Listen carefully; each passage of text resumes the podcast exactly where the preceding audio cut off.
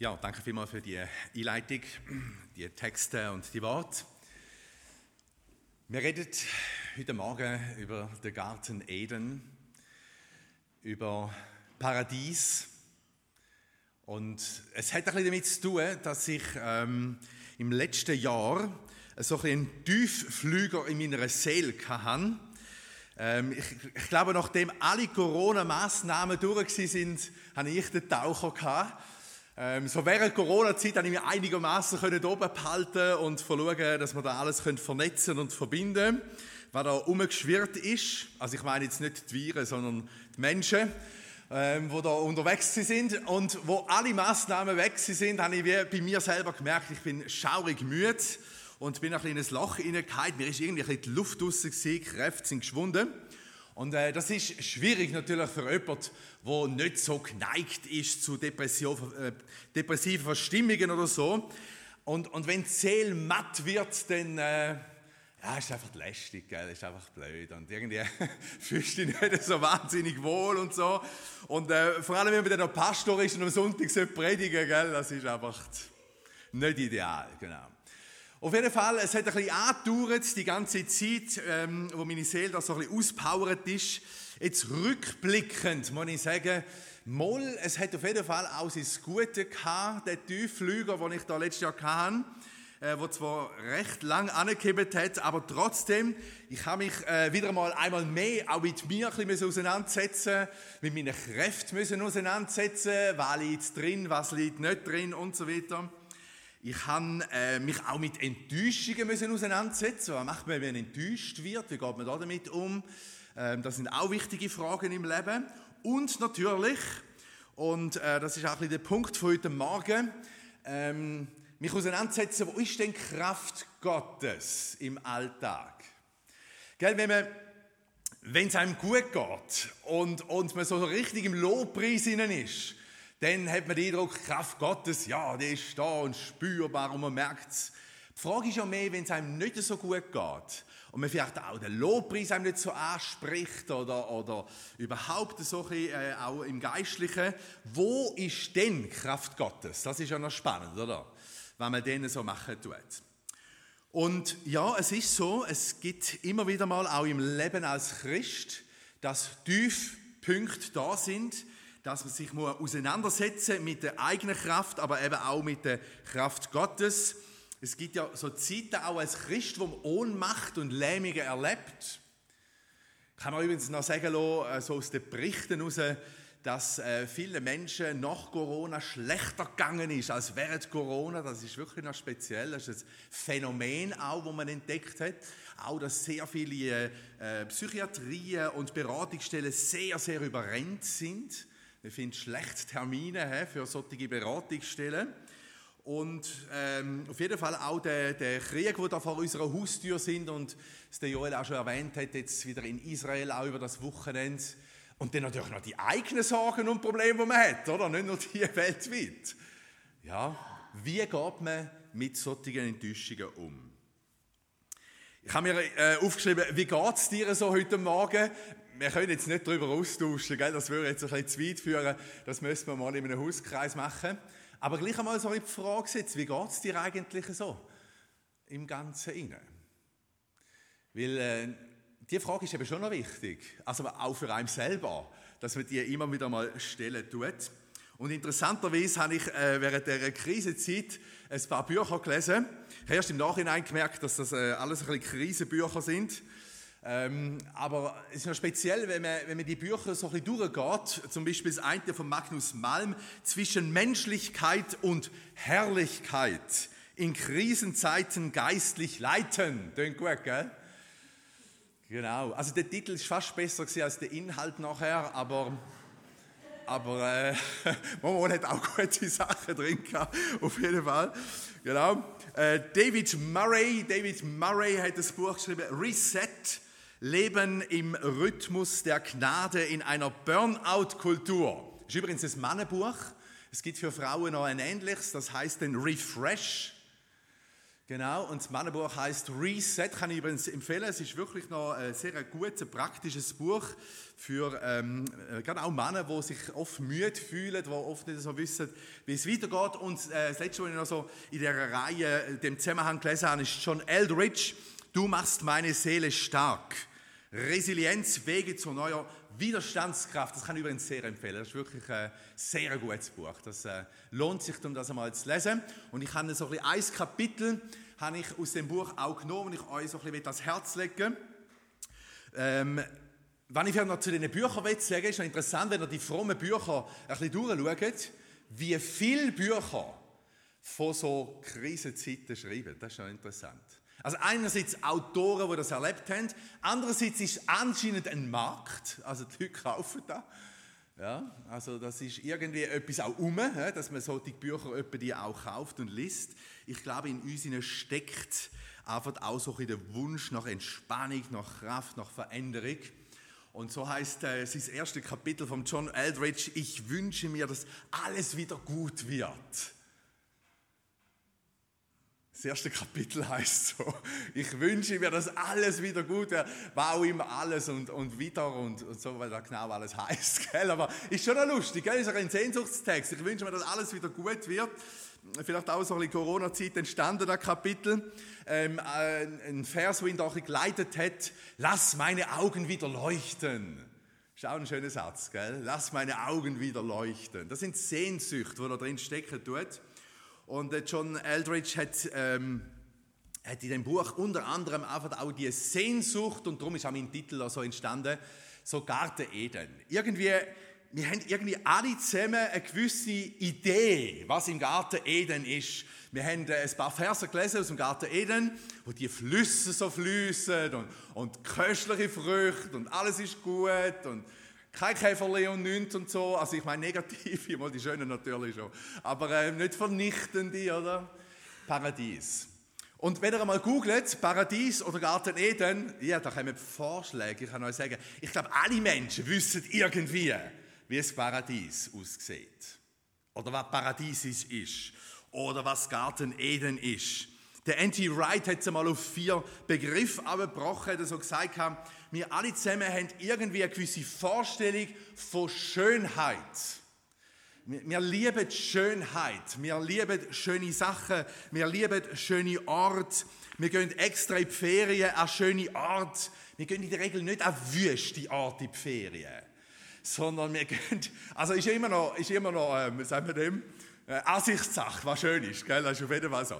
Aber wir suchen schöne Orte, äh, wir machen einen Spaziergang in einem Wald, wir schwimmen an einem schönen See oder im Meer, wir machen Velotouren durch, durch Weinberge durch und so weiter, geniessen Musik, gutes Essen auf den Terrassen und so. Also irgendwie, wir wissen, was schön ist, irgendwie. Das, das steckt in uns inne. Er sagt zweitens, es ist ein Ort voller Harmonie. Ich glaube, die ersten Menschen sind in voller Harmonie. Adam und Eva haben, glaube ich, nie gestritten. Die haben nie irgendwie Auseinandersetzung gehabt, nie ein Missverständnis. Da hat es keine Lüge und Halblüge gegeben, äh, kein falsches Wort, überhaupt nichts solches. Das war irgendwie Harmonie. Gewesen. Da ist irgendetwas, wo wir auch in uns in einer Vorstellung haben. Ich glaube, wir haben alle zusammen irgendwie den Wunsch, geliebt zu werden und Liebe können weitergeben. Harmonie steckt in uns. Drittens sagt er, es ist auch ein Ort voller Gerechtigkeit. Da ist niemand unterdrückt worden, da ist niemand plagt worden, da hat es keine Versklavungen gegeben.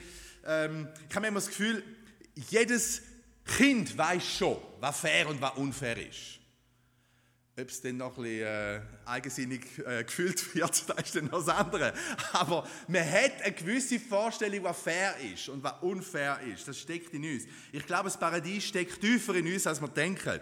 Und schließlich auch ein Ort von, ich habe jetzt mal den Begriff Spiritualität genommen, wir könnten auch sagen, ein Ort voller Gottesbegegnung. Ein Adam und Eva sind zu Abend noch ein bisschen mit Gott den Garten durchgelaufen, gell? und dann noch ein bisschen austauscht über den heutigen Tag und, und alles zusammen. Das ist, das ist tief in uns hinein. Und auch heute noch ist eine große Sehnsucht nach Spiritualität, nach irgendwelcher Gottesbegegnung. Das ist tief in uns hinein. Übrigens auch im christlichen Markt Bücher, Gottes Stimme hören, ähm, Gebet, äh, wachsen im Gebet, berührt werden vom Herrn, das ist ein großer Markt ebenfalls. Das ist eine Sehnsucht, wo in uns stecken tut. Also, wir wissen, was Garten Eden ist, wir wissen, was Paradies ist, aber wir wissen eben auch, und das ist sehr richtig auch angetönt worden, wir wissen auch, was Zerstörung ist, was kaputtmachend ist, was ein Durcheinander gebracht hat. Und, und wir lesen in der Bibel, wie es auch erwähnt worden ist, dass wir aus dem Garten rausgeschickt worden sind. Der Mensch hat sich so Satan angeschlossen, so, so dem Verwüster angeschlossen, dass er aus dem Garten hat müssen rausgehen. Und stattdessen, statt all den Wörtern, die wir da haben, haben wir heute oftmals eben Verzweiflung. Wir haben, wir haben so eine Art Verwüstung. Und ich sage das Wort drum, weil in der Bibel haben wir im Buch Daniel so eine Ankündigung auf die Endzeit. Ich will jetzt nicht auf Endzeit eingehen und auch nicht auf Abfolgen von Endzeit, gar nicht. Aber es heißt dort im Buch Daniel, dass ein Verwüster umzieht. Ein Verwüster. Und der Verwüster wird angekündigt da im Daniel 9, ganz am Schluss, vielleicht für die, die die Bibel oder äh, das Daniel-Buch ein bisschen kennen, es ist dort von 70 Jahrwochen gedreht und in der letzten, in der 70. Jahrwoche kommt der Verwüster. Das heißt, in der letzten Phase kommt der Verwüster. Und ich gesagt, wir gehen jetzt nicht über die Abfolge, das äh, ist äh, eine Theorie für sich, aber ich will mehr sagen, in der Endzeit, in der letzten Phase kommt ein Verwüster. Und was mich jetzt eben sehr speziell dunkt hat, und das hat mich der John Eldridge darauf hingelupft, der Verwüster ist vor allem in Tempelgegenden am Verwüsten. Und das werde ich euch heute Morgen zeigen. Ich glaube, dass Satan sich vor allem spezialisiert hat auf Tempelort. Lesen wir kurz den Vers aus dem Daniel 9, 27. Vielen macht er den Bund schwer eine Woche lang, das ist eben die sogenannte letzte 70. Woche vom Buch Daniel. In der Mitte dieser Woche setzt er den Schlachtopfern und Speiseopfern ein Ende. Oben auf dem Heiligtum wird ein unheilvoller Gräuel stehen, bis das Verderben, das beschlossen ist, über den Verwüster kommt. Die Bibel nennt Satan ein Verwüster. Und was wir auf der Erde immer wieder erleben, ist das Werk vom Verwüster. Das ist Satan, wo wütet tut. Und wie es der John Eldridge richtig erkannt hat, er ist oftmals in so Tempelanlagen am Verwüsten. Ich habe euch da ein sehr abstraktes Bild vom Paradies. Äh, ich stelle mir es überhaupt nicht so vor. Aber es ist voller Symbolik, darum habe ich das Bild gleich genommen. Und zwar gibt es sehr viele Theologen, die behaupten, der Garten Eden ist etwas wie eine Tempelanlage. Wir haben auch eine Ost-West-Ausrichtung, wie bei den Stiftshütten, wie beim Tempel. Wir haben die beiden Cherubim, die am Anfang äh, vom, von der östlichen Seite stehen. Wir haben, wir haben so etwas wie eine Menora auch, Gegenwart Gottes und so weiter. Und bereits diese Tempelanlage, Garten Eden, hat der Verwüster mit Radikalität zerstört. Er hat den Mensch an sich gezogen und der Mensch hat müssen rausgehen. Eine Weile später hat das Volk Israel Stiftshütten bekommen, übrigens wieder die Ost-West-Ausrichtung und mit den, mit den Cherubim und so weiter, ganz ähnliche, ein ähnliches Bild. Und in der Stiftshütte, wie auch später beim Tempel, lesen wir, dass sich die Herrlichkeit Gottes gesenkt hat. Gott hat schon immer auf dieser Erde bei Menschen wohnen. Das war immer schon sein Anliegen. Darum hat er ja den Menschen ins Paradies hineingesetzt. Und die ganze Bewegung war immer unter Menschen wohnen. Darum eben die Stiftshütte und auch der Tempel. Vielleicht noch zwei Verse dazu. Bei der Stiftshütte heißt es, da kam die Wolke auf das heilige Zelt herab und der Herr in seiner Herrlichkeit erfüllte das Heiligtum. Gott hat in seiner Herrlichkeit wohnen unter uns. Das Gleiche heißt nachher beim Tempel, 2. Chronik, während sie sangen, verließen die Priester wieder den Tempel und es kam eine Wolke auf ihn herab. Und die Herrlichkeit des Herrn erfüllte das ganze Haus. Man muss sich vorstellen, wenn die Herrlichkeit Gottes so sich senken tut, ähm, bei der Stiftshütte wie auch beim Tempel heißt, Priester hätten den Dienst nicht mehr können tun. Es ist so herrlich gewesen. Auf diesen Sonntag warte ich immer noch.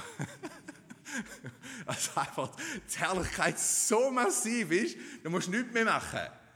Da musst du nicht mehr singen, da musst, du gar nicht mehr. Das ist einfach die Herrlichkeit Gottes ist so massiv. Aber auch die Tempelanlage ist attackiert worden vom Bösen immer wieder. Wir haben Tempelschändige, Entweihungen, Zerstörungen immer wieder.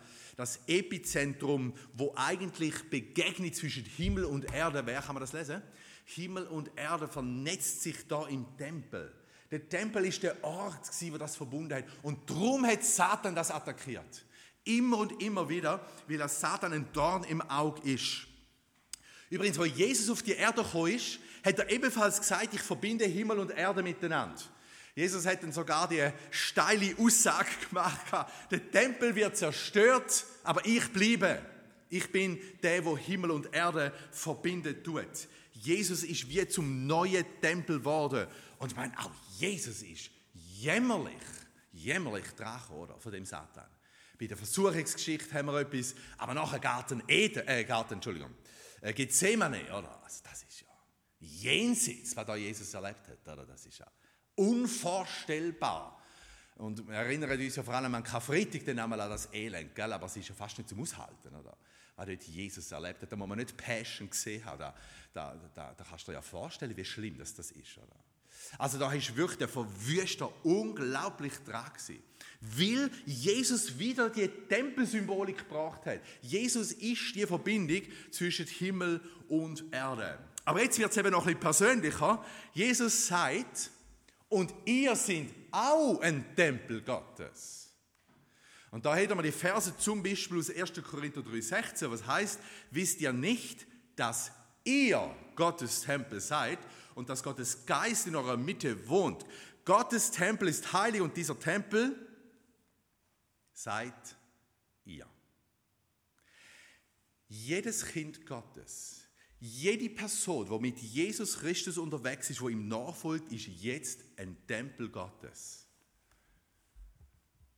Das ist wahrscheinlich keine neue Nachricht, aber ich glaube eben, dass gerade drum sehr viele Christen attackiert sind vom Bösen.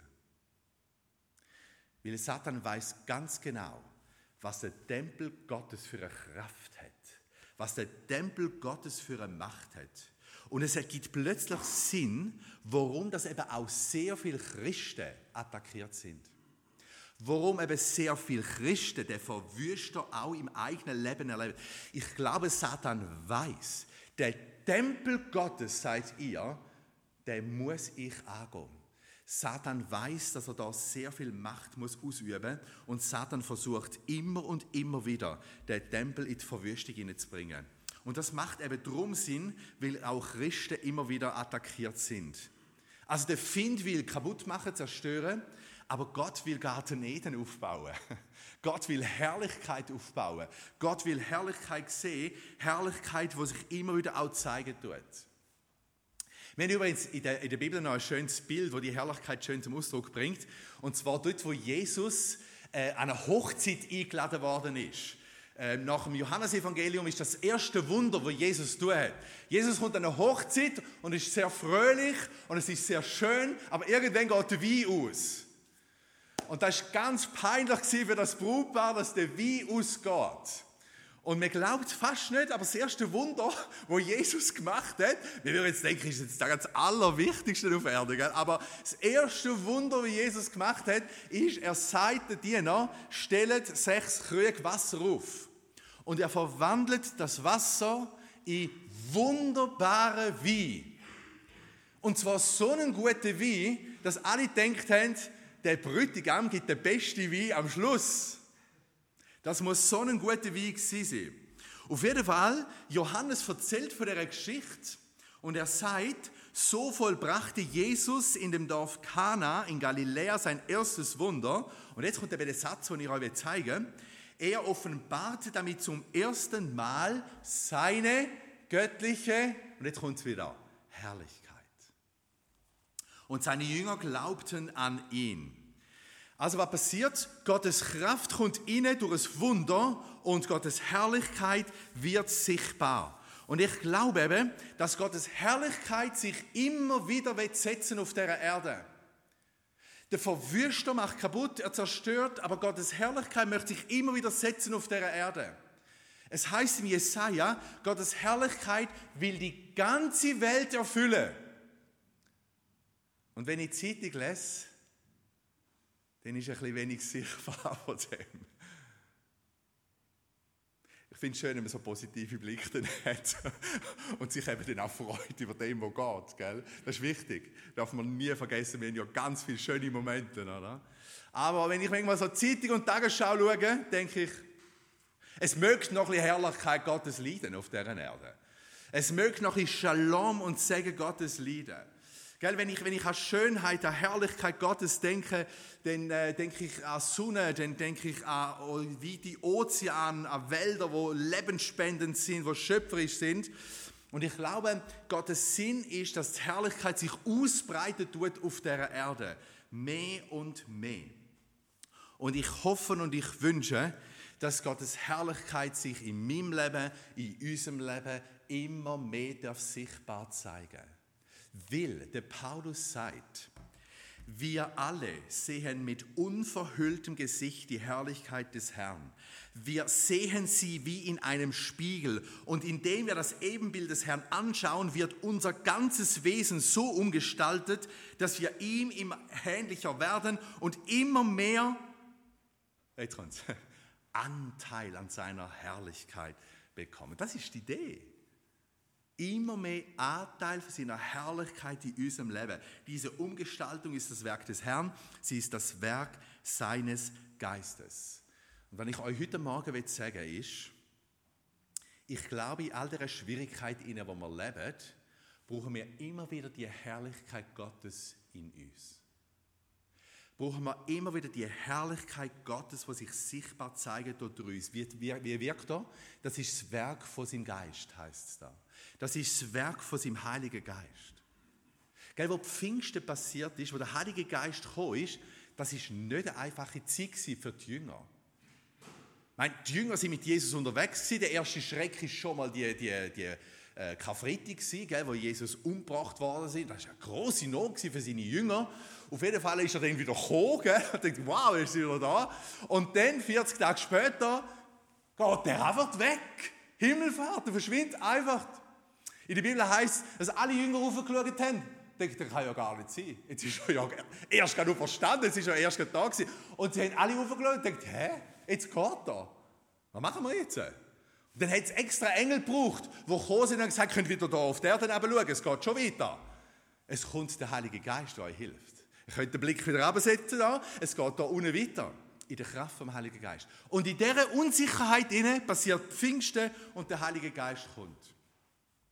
Oder was, was Wunder, das erste Wunder von Jesus, das war eine ganz peinliche Situation, kein Wein und, und unzufriedene Gäste und doch eine Herrlichkeit Gottes inne. Ein bisschen später sagte Paulus, ich habe dreimal gefleht, dass mich Gott befreit aus irgendeiner Situation. Wir wissen nicht ganz genau, was dort vorgefallen ist. Er hat dreimal um Hilfe geschrauen und Gott sagt, lass dir an meiner Gegenwart, lass dir an meiner Herrlichkeit genügen.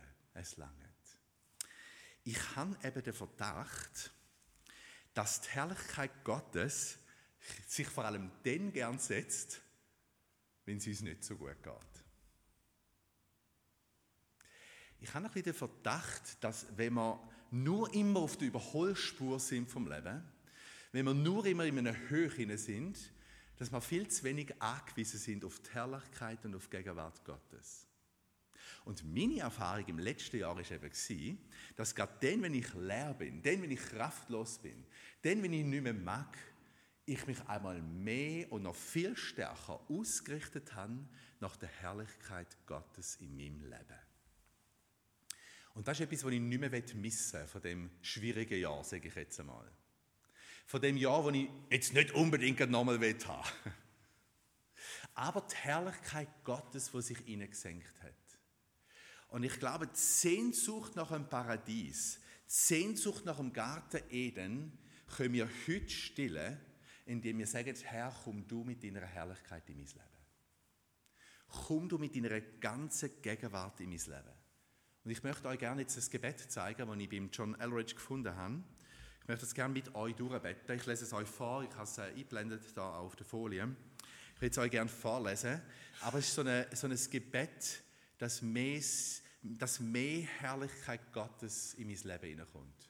Und ich will es nochmal sagen, wart nicht darauf an, bis dir, wart nicht darauf, bis dir super geht im Leben, um die Herrlichkeit Gottes zu empfangen. Manchmal hat man das Gefühl, in der Christenheit, erst wenn man so richtig im Lobpreis und alles denkt, kann die Herrlichkeit Gottes kommen. Meine Erfahrung ist, die Herrlichkeit Gottes kommt gerade so gern, wenn ich leer bin, wenn ich nichts habe, wenn ich kraftlos bin. Auch dann kommt die Herrlichkeit Gottes sehr gern, sehr gern. Also, wir beten. Vater Jesus, Heiliger Geist, ich möchte deine Herrlichkeit in mein Wesen aufnehmen. Ich empfange die Herrlichkeit, von der die Ozeane erfüllt sind, die Herrlichkeit, welche die Sonne erhält. Ich empfange die Herrlichkeit, durch die Christus von den Toten auferweckt wurde. Ich bete darum, dass deine Edenherrlichkeit mein Herz, meine Seele, meinen Verstand und meine Kraft erfüllt. Ich bin dein Tempel, Herr.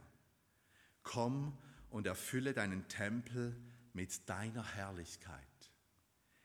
Ich bitte dich, dass deine Edenherrlichkeit mich vor allen Formen der Verwüstung bewahrt, die über mein Leben kommen können. Ich widerrufe alle Vereinbarungen, die ich mit der Verwüstung getroffen habe, seien sie groß oder klein. Ich bete darum, dass deine Edenherrlichkeit mein Leben erfüllt, mich wiederherstellt, erneuert und mir überirdisches Durchhaltevermögen schenkt. Ich rufe deine Edenherrlichkeit als Schutzschild über meinem Leben aus, über meiner Familie, über meinem Umfeld. Ich rufe deine Herrlichkeit, Liebe und dein Reich als beständige Kraft und beständigen Schutz aus. Im Namen des Herrn Jesus Christus, des Herrschers über Himmel und Erde, danke.